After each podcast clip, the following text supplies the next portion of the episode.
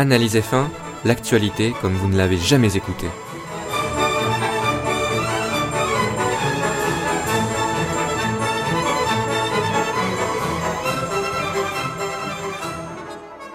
Salut à tous et bienvenue dans Analyse F1, un nouveau ce qu'il ne fallait pas manquer, donc vous l'aurez deviné en Italie à Monza, sur euh, l'Autodromo Nazionale di Monza, avec un accent italien à couper au couteau, je n'en doute pas.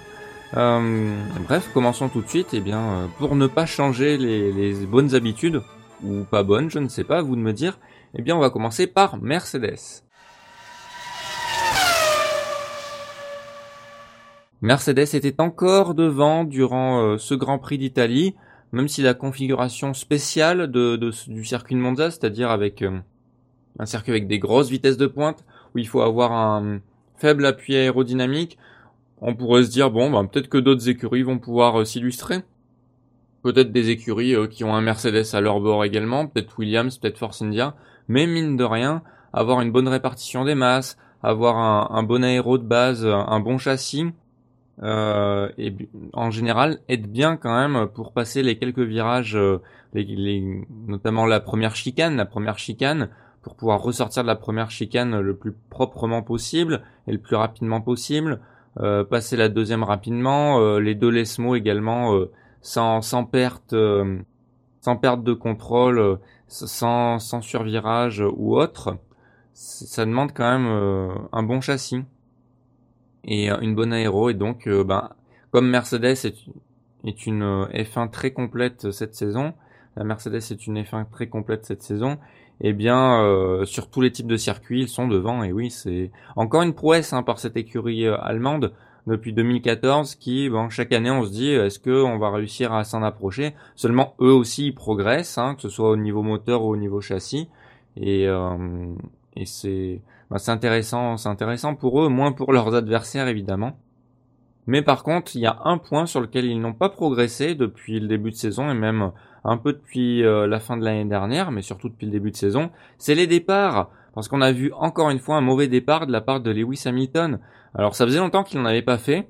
Hum, c'était surtout au début de saison. Souvenez-vous, euh, après la première partie de saison, j'avais dit euh, peut-être que les mauvais départs d'Hamilton, il faudra compter les points perdus à cause de ces mauvais départs en, fin de saison. Alors certes, il a eu des ennuis mécaniques hein, en début de saison, ça on ne le nie pas, c'est ce qui a en grande partie joué en sa défaveur, mais il y a également ces mauvais départs, hein, ces mauvais départs qui ont entraîné euh, parfois des accrochages au premier virage avec d'autres pilotes. Euh, mais ce n'est pas le seul. Rosberg a fait également des mauvais départs. Il est parti, je crois, il y avait deux fois où il était parti en pôle, euh, Rosberg, juste avant le Grand Prix d'Italie. D'ailleurs, donc Belgique et celui d'avant, ça devait être Allemagne, je crois. Enfin bref, il y a deux fois où il est parti en pôle et euh, où il a fait un départ, un mauvais départ. Donc euh, la déduction qu'on peut en faire, ce n'est pas que Hamilton et Rosberg sont sont des mauvais pilotes au départ. Non, à mon avis, c'est surtout que la Mercedes, avec la Mercedes, ça, vient de la Mercedes. À mon avis, soit elle est trop sophistiquée et du coup pour les départs c'est très compliqué pour les pilotes, soit tout simplement euh, c'est tout simplement très compliqué pour les pilotes, indépendamment de la cause, en fait, c'est tout simplement dur pour les pilotes de, de faire un bon envol euh, avec avec cette machine tout simplement. Peut-être que c'est un défaut de cette machine quand quand il n'y a pas euh, quand on ne peut pas tout régler en amont comme on le pouvait avant dans le règlement. On sait que depuis cette saison, euh, enfin notamment depuis cette saison, c'est encore plus strict. Hein. Les les pilotes sont un peu quand même indépendants à ce niveau-là pour le départ et du coup c'est dur pour sur la Mercedes. Ce n'est pas le cas sur les autres euh, F1. Donc voilà, c'est un point faible qu'on a vu depuis longtemps. Alors heureusement pour la firme à l'étoile, heureusement ça ne leur coûte rien en tant qu'équipe. On le voit au championnat, ils sont loin devant, euh, que ce soit au championnat pilote, au championnat constructeur. Mais cela dit, attention en 2017 si c'est pareil, parce qu'en 2017, on aura sûrement euh, peut-être un resserrement de la hiérarchie. Sauf si Mercedes fait encore du travail de fou et que les ingénieurs trouvent des solutions euh, innovantes comme ils l'ont comme en ont trouvé euh, durant ces trois années, ces trois premières années de l'ère turbo hybride. Mais voilà, attention, attention parce que ça va pas. Disons que avoir un défaut comme ça, ça peut leur porter préjudice quand même à l'avenir. Il faut pas le garder trop longtemps. Il faut vraiment euh, qu'ils se remettent en question là-dessus. Alors peut-être que c'est un problème très profond et du coup qu'ils n'ont pu régler pendant la saison et qu'il se réglera peut-être cet hiver. En tout cas, il faudra, faudra voir. Faudra voir la saison prochaine surtout.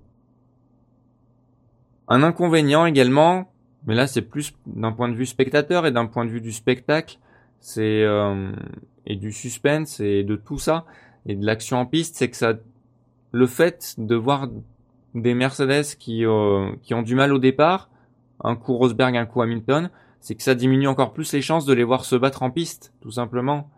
Euh, D'ailleurs, il y avait un article là-dessus il y a très peu de temps, un article publié par F1i alors je ferai rarement de la pub pour F1i.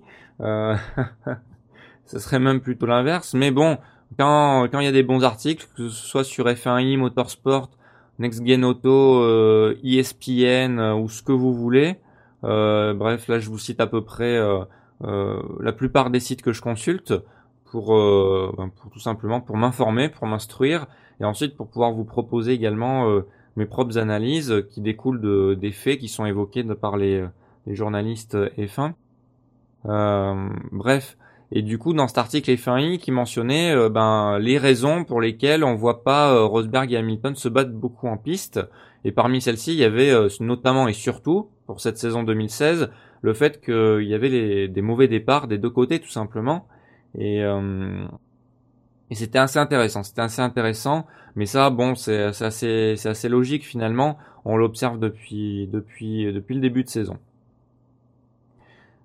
Du coup, ce qu'on a vu au Grand Prix d'Italie a été plutôt logique. Rosberg a été plutôt tranquille pour la victoire. Hamilton euh, ayant perdu 5 places au départ quand même. Hein. Il a fait du surplace.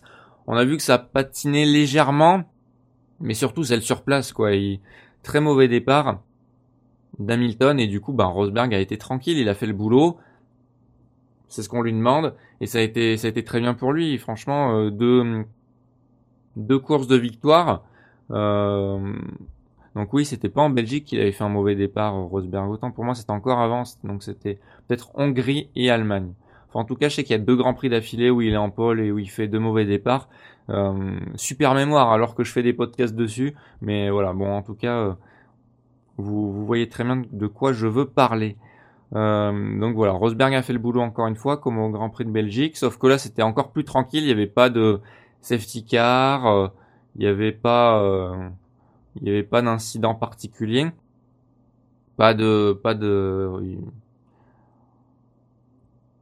pas de pilote qui allait le gêner en piste non plus, vu que son rythme était largement supérieur aux autres.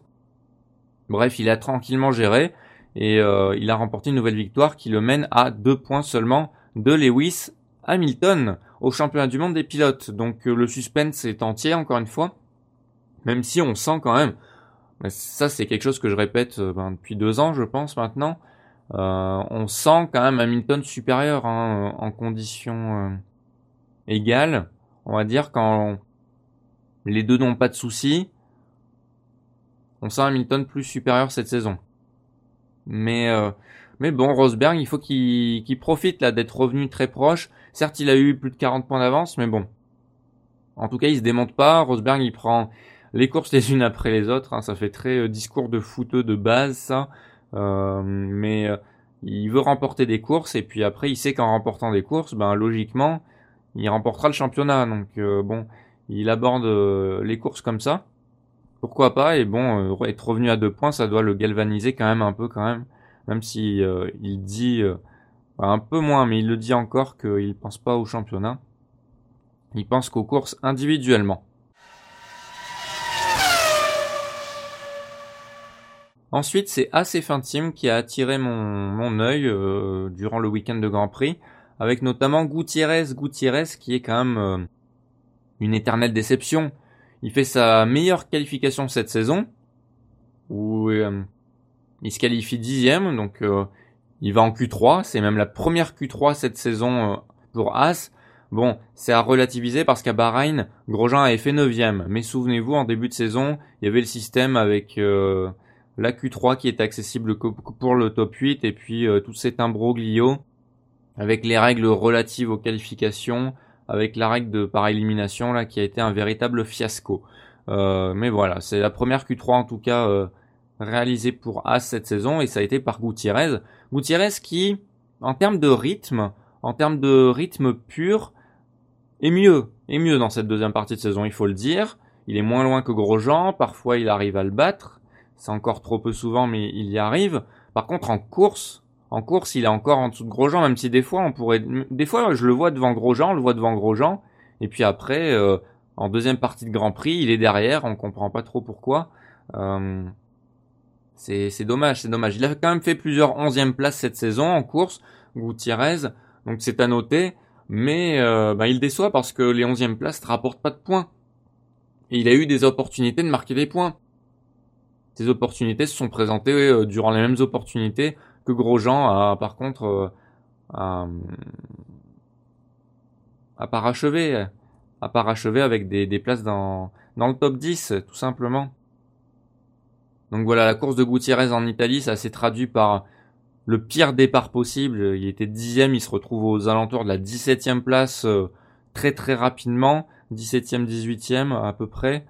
Euh, et je pense que Sauf si As a vraiment besoin de ses budgets pour l'année prochaine, ou, euh, ou bien qu'il ait un très bon apport en, en, feedback, ce qui est très important hein, pour aider le team. D'ailleurs, le, souvenez-vous le, le, discours de, de Guineas notamment et de Gunther Steiner en début de saison, qui disait que euh, ben, ils avaient pris, euh, enfin avant le début de saison, ils ont pris Gutiérrez parce que Gutiérrez a une expérience avec Ferrari et que euh, avec l'unité de puissance Ferrari et qui pourra aider le team justement à, à mieux appréhender euh, leur lien avec cette unité de puissance.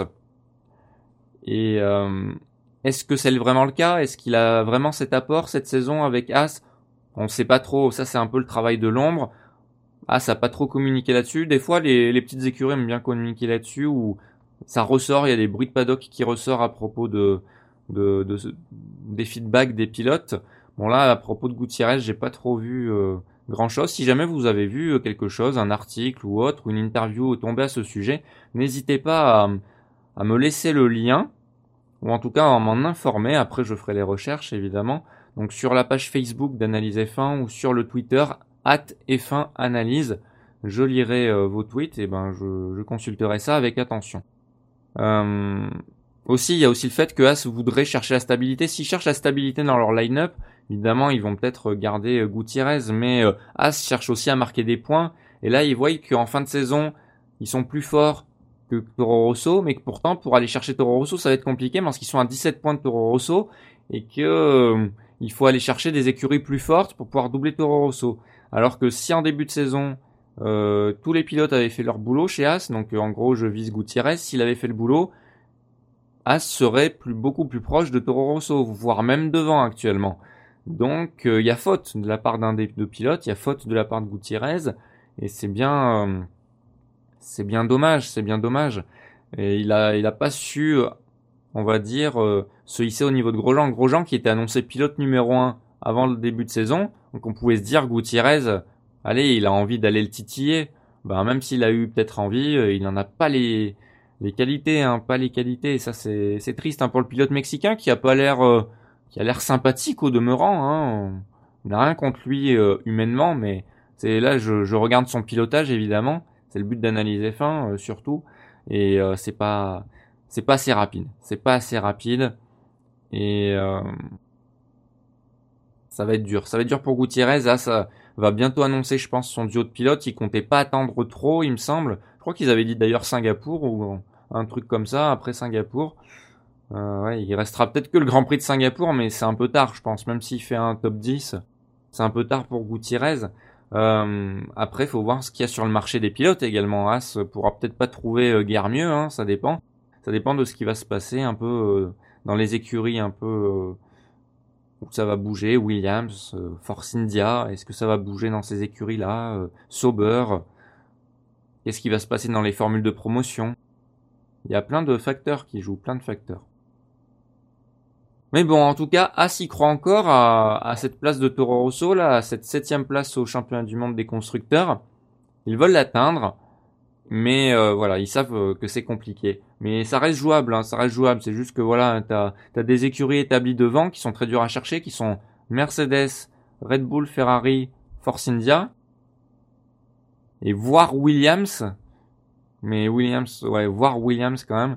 Donc là, j'ai cité quatre écuries et demie, donc euh, un top 8 bien établi déjà.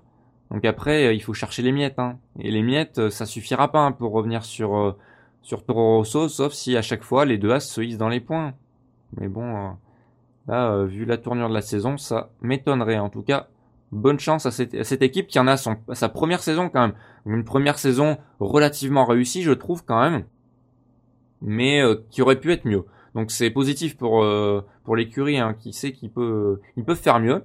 De toute façon, c'est normal, c'est leur première saison et l'année prochaine, je pense qu'ils pourront peut-être se hisser encore encore plus haut, ben en tout cas, c'est tout le mal qu'on leur souhaite, hein, de voir une hiérarchie qui va vers le haut, c'est toujours euh, toujours bien. Comment ne pas parler de Ferrari quand j'évoque Monza? Monza sans évoquer Ferrari, ah non, là j'aurais loupé le podcast, je pense, ça euh, très clairement. Donc voilà, je vais parler de la Scuderia qui a amené une évolution moteur à Monza mais qui n'a pas été suffisante pour titiller Mercedes. Mais ça a été suffisant pour être bien, euh, bien loin devant Red Bull euh, lors de ce, Grand Prix d'Italie. Déjà que Red Bull a un déficit moteur. Ensuite, si Ferrari apporte sa propre évolution, évidemment, là, il n'y avait pas de quoi combler l'écart, même avec le meilleur châssis de l'histoire et, et l'aileron, euh, l'aileron braqué à l'horizontale au maximum par Red Bull. C'était pas possible. Donc voilà, euh, Ferrari était content de son week-end plutôt, enfin en tout cas les pilotes, euh, ouais, étaient plutôt satisfaits. Euh, ils ont tenté une stratégie différente en course, deux arrêts au lieu d'un pour Mercedes. C'était intelligent, fallait tenter quelque chose. Fallait tenter quelque chose, ils savaient qu'en termes de rythme ils y étaient pas, donc fallait tenter quelque chose d'agressif. Mais ça n'a pas du tout inquiété Mercedes, au contraire, Mercedes était plus trop tranquille. Comme quoi, ben, quand t'as la meilleure voiture, tu peux essayer ce que tu veux en stratégie. Euh, ça va être compliqué s'il n'y a pas de safety car ou autre. Voilà. Donc, euh, ils pouvaient pas faire mieux. Ils ont optimisé leurs résultats du week-end. Hein, Ferrari, troisième et quatrième. Euh, D'ailleurs, Vettel, euh, qu'on sentait un peu fru, un peu frustré, on va dire, euh, durant la mi-saison. Et durant cette deuxième partie de saison, bah là en Italie, il a affiché une image très positive et il a été très intelligent et très mature de faire ça parce qu'il est en Italie, devant les tifosi, devant le, grand patron de la Scuderia, Sergio Marchionne. Il y avait même Enzo Ferrari qui était présent dans le garage. Donc là, c'était très intelligent de la part de Vettel. Il représente parfaitement Ferrari, je pense, en tant que pilote. C'était la meilleure idée, je pense, de, le prendre, hein, le pilote allemand. Certes, au fond de lui, il doit être déçu d'être si loin de Mercedes. Mais, mais, il sait que voilà, il y a les tifosi devant lui sur le podium et que voilà, il faut montrer un beau visage. Ferrari est sur le podium, donc c'est ce qui compte. Troisième, quatrième, il pouvait pas faire mieux dans ce Grand Prix, donc euh, c'est le positivisme et euh, c'est bien d'agir comme ça hmm, parce que là c'est sur le moment. Il y aura le temps de, de faire des réflexions, de comment dire, de, de, réfléchir à comment améliorer les choses, comment euh, améliorer la monoplace, et, etc. Mais là, c'était pas le moment. C'était le moment de profiter, de communier avec le public italien. Et euh, Vettel l'a bien fait, tout simplement, et en interview, et, est resté très positif. Donc euh, très bien, très intelligent. Quel est l'avis ensuite du président euh, Sergio Marchionne? Parce que certes, voilà, les pilotes ont été satisfaits de leur course, ça c'est clair. Bon, ils pouvaient pas faire mieux. Ils ont optimisé, comme je l'ai dit. Mais le président, est-ce qu'il pense pareil? Est-ce qu'il pense pareil? Ben lui, il en attend pas trop de 2016.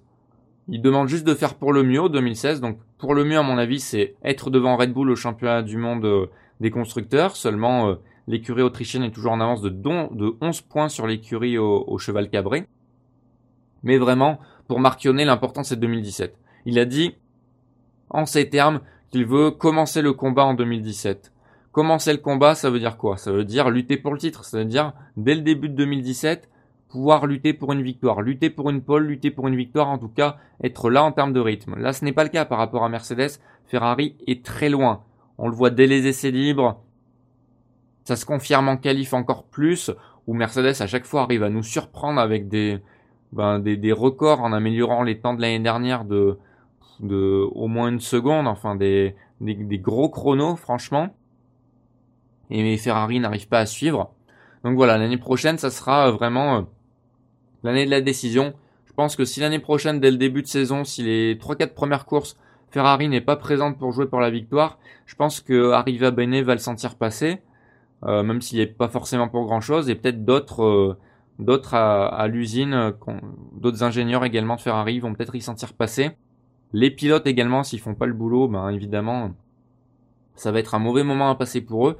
Mais voilà, 2017, année charnière pour Ferrari c'est le président qui l'a dit et euh, le président Marchionnet, il est assez sévère. Hein, euh, ça se voit, euh, ça se voit son visage d'ailleurs. Ça se voit son visage et ça se transmet bien dans ses interviews. Donc attention, on va pas falloir plaisanter en 2017.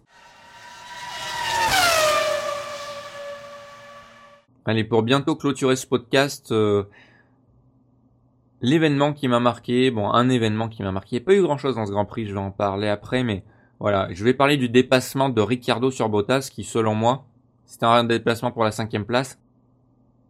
Pour moi, c'est encore un bijou de la part de Ricciardo. Ça peut paraître de rien, mais quand on regarde bien le dépassement, il est très osé et à la Ricciardo, tout simplement. Osé, propre, euh, incisif, bref, il y a tout, avec en plus un pilote devant intelligent, Bottas, qui euh, bah, qui fait euh, son boulot, qui défend comme il peut, sans en trop en faire. Donc voilà. Donc ça s'est passé dans la grande ligne droite. Donc là vous allez me dire, oh non, il va pas nous parler d'un dépassement DRS. Non, quand même. Je me respecte un minimum. Je critique assez le DRS pour pas pour ne pas faire d'un dépassement DRS un, un truc qui m'a marqué pendant le Grand Prix. Sinon, arrêtez tout de suite d'écouter Analyse F1 si un jour je vous dis ouais il y a eu un dépassement DRS de toute beauté. Alors euh, déjà, je parlerai jamais de dépassement DRS de toute beauté, ça ne veut rien dire. Quand je parle de dépassement DRS, ça veut dire que le DRS a fait le dépassement. Si si jamais il y a un vrai dépassement, je parle de dépassement tout court. Hein, euh, ça peut être avec l'aide du DRS, mais ça ne sera pas un dépassement DRS. Bah là d'ailleurs c'était le cas. C'est un dépassement avec l'aide du DRS, donc Ricciardo derrière Bottas qui se rapproche grâce au DRS dans la grande ligne droite. Et du coup, et qui retarde son freinage au maximum au premier virage. Il retarde, il retarde le freinage pour justement plonger à l'intérieur au dernier moment sur Bottas. L'attaque vient de loin, de loin mais est propre et euh, n'est pas non plus euh, kamikaze parce qu'elle n'est pas au dernier moment sans trop savoir s'il va pouvoir faire le virage. Non, c'est une attaque de loin, freinage tardif, mais il sait qu'il va pouvoir faire la chicane, il sait qu'il va pouvoir faire l'intérieur à Bottas qui a qui a conservé l'intérieur à la chicane donc il était sur l'extérieur de la piste, enfin l'extérieur au premier virage, mais du coup il s'est retrouvé à l'intérieur pour le virage à gauche de, la chicane, quoi, le deuxième virage de la chicane. Euh, parce que normalement là, en faisant ça, bien le pilote derrière peut pas dépasser. Sauf que Ricciardo nous a surpris encore une fois, parce que là, au lieu de faire comme euh, n'importe quel autre pilote euh, moyen, lambda aurait fait, ou n'importe quel pilote moyen, pas forcément lambda d'ailleurs, et aurait, on va dire élargi la trajectoire entre les deux virages de la chicane et pris large pour ensuite mieux s'élancer dans le virage à gauche et pour pouvoir ensuite euh, ben, déboîter Bottas dans la ligne droite. Ce qui est compliqué parce que c'est Red Bull contre Williams. Donc même si euh, il aurait l'avantage de la sortie de virage, même s'il avait eu l'avantage de la sortie de virage euh, dans le deuxième virage de la chicane, ça aurait été compliqué quand même de déboîter une Williams. Et Bottas aurait toujours eu la possibilité de, de défendre en bout de ligne droite par exemple. Et eh bien là, Ricciardo, il a fait l'extérieur à Bottas, tout simplement. Il a fait l'extérieur sur le, virage à gauche de la chicane. On va l'appeler virage 2 sur ce virage 2. Il fait l'extérieur à Bottas et c'est magnifique. Il arrive à conserver assez de traction, à cette vitesse. Euh, Bottas qui est à l'intérieur forcément du de ce virage 2 euh, là. Euh, forcément, il peut pas sortir bien du virage et parce qu'il est pas sur la trajectoire déjà. Et, et en plus, ben, comme il est à l'intérieur, il n'a pas un angle qui lui permet de d'accélérer tôt, tout simplement. Et du coup, ben, c'est en ça que Ricciardo a été très intelligent, très lucide, très, euh, ben, il a confiance en sa machine également, en l'appui de sa machine, malgré l'aileron, euh, l'aileron qui a été euh, mis à l'horizontale quasiment. Donc voilà, et il fait ce dépassement et ensuite ben il défend très bien, hein, enfin il défend très bien. Ensuite c'est terminé, Bottas peut rien faire. Il peut vraiment rien faire par la suite. Donc voilà, c'était euh, c'était très beau. un pilote attaquant qui nous a montré euh, un dépassement de grande classe comme il a su le faire euh, par le passé. Et comme je le dis et je le répète, Ricciardo, c'est peut-être un des meilleurs, un des tout meilleurs, peut-être dans le top 3, dans les trois meilleurs pilotes qui savent dépasser en F1 et qui, qui osent les choses et qui le font très très bien. Donc voilà, et c'est très beau à voir. Bottas a été propre, ça, ça, ça fait plaisir, comme, comme on le connaît d'habitude. Et euh, voilà, il, a fait son boulot, il a essayé de défendre. Il a vu que ben il a, il a pu que constater les dégâts. À mon avis, il s'attendait pas à ce que Ricciardo fasse l'extérieur. Il s'attendait à ce que Ricciardo, justement, il voulait pousser Ricciardo à faire ce que ce que bon nombre de pilotes auraient fait, comme je l'ai dit, c'est-à-dire entre les deux virages de la chicane, s'élargir à l'extérieur, mais s'élargir pour prendre le, le, le virage 2, euh, pour s'élancer en fait, pour prendre de l'élan pour le virage 2, pas être bloqué par Bottas et au contraire lui prendre l'aspiration et être euh, sorti beaucoup plus vite de la chicane et pouvoir doubler euh, Bottas en le déboîtant à l'aspiration. Mais ce qui aurait été quand même plus, on va dire, c'est la solution de facilité, mais ça aurait été plus difficile pour une Red Bull contre une Williams. Là, encore une fois, Ricardo choisit pas la solution de facilité, mais il choisit la meilleure solution et il l'a réussi formidablement bien. Donc bravo au pilote australien. Comme je l'ai dit, on a vu une course avec très peu d'action durant ce Grand Prix d'Italie. Ça peut arriver en F1. On n'a pas tout le temps des courses avec beaucoup d'action. Et d'ailleurs, il faut pas chercher ça. C'est un peu le défaut qu'a la FIA depuis quelques années. C'est cette recherche absolue du spectacle. J'en parlais durant, j'en ai parlé durant pas mal de podcasts, mais je crois que j'en avais consacré d'ailleurs une émission d'une heure euh, il y a quelques mois là-dessus. Euh, le sacro-saint spectacle le sacro-saint spectacle, il ne faut pas le rechercher absolument. Ça doit couler de, source, en fait. Si tu instaures des règles, si la FIA instaure des règles comme elle le fait, elle instaure des règles justement pour euh, des règles spectacle, des règles qui ont pour but de créer du spectacle par elle-même. Non, c'est la course qui doit en créer en elle-même. Le, le, règlement est juste là pour encadrer. Et si avec le règlement on cherche à trop euh, influer sur la course, c'est pas bon. C'est vraiment pas bon. C'est, ce n'est pas le but d'un règlement, tout simplement. Et c'est se tromper dans l'optique qu'on a euh, avec, euh, avec le sport. Et d'ailleurs, tous les règlements qui cherchent à influer sur la course juste pour le spectacle, sans penser au pilote, sans penser à, comment dire, à respecter la course en elle-même, eh bien, ça se foire. Le DRS, c'est foireux.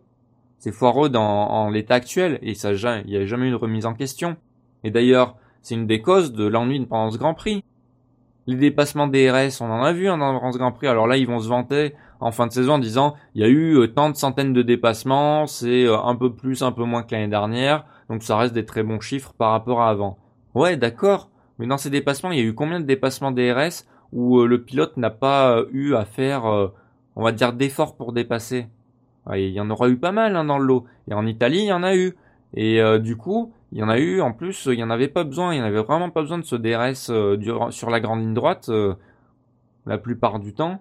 Bon, des fois, il y en a eu besoin, par exemple, Ricardo contre Bottas, là, ok. Mais bon, euh, il y a eu pas mal de cas où c'était un peu abusé de pouvoir utiliser le DRS comme ça, de manière totalement nature, alors que le dépassement était fait sans le DRS normalement. le pilote est déjà dans l'aspiration, est déjà en train d'amorcer le dépassement, et là, bam, il y a la zone DRS qui arrive. Ben, alors là, c'est le pilote peut même pas défendre. C'est n'importe quoi. C'est n'importe quoi. Donc voilà. Donc ça, c'est une cause. Il y a d'autres causes également à, à, l'ennui qu'il y a pu y avoir pendant ce Grand Prix. C'est les températures élevées qu'il y a eu sur la piste et dans l'air. Euh, les températures élevées qui ont eu pour conséquence, qui ont eu des conséquences sur les pneus, parce que Pirelli a eu la, la bonne idée, la mauvaise idée plutôt depuis quelques courses, depuis même longtemps, depuis toute cette saison je crois, de d'augmenter les pressions minimales, d'augmenter la pression minimale des, des, pneus avant et arrière. Et du coup, euh, ça fait en sorte que les pneus se, cloquent plus vite et que les pneus surchauffent plus vite également. Alors certes, c'est pour des raisons de, sécurité, aussi pour des raisons euh, euh, comment dire, d'empêcher la triche, Mais, mais voilà, ça pose des problèmes. Tout le monde s'en plaint et c'est triste. Même si, là, au Grand Prix d'Italie, il y a une petite évolution entre, je crois, le samedi et le dimanche, ou le vendredi et le samedi, je sais plus. Je sais plus si c'est entre les essais libres et les qualifs ou les qualifs et la course. Pirelli avait baissé euh, un tout petit peu les pressions minimales. Ça restait élevé, mais ils ont, ils ont quand même eu la présence d'esprit de les diminuer parce qu'ils ont bien vu en essai libre que euh, sinon il y aurait quand même des pneus qui allaient vraiment pas tenir longtemps. Donc voilà, ça c'est une cause. Une autre cause, c'est les monoplaces qui sont bien euh, bien différentes en termes de performance. Du coup, euh, ben il y a moins de lutte forcément euh, sur ce circuit en particulier.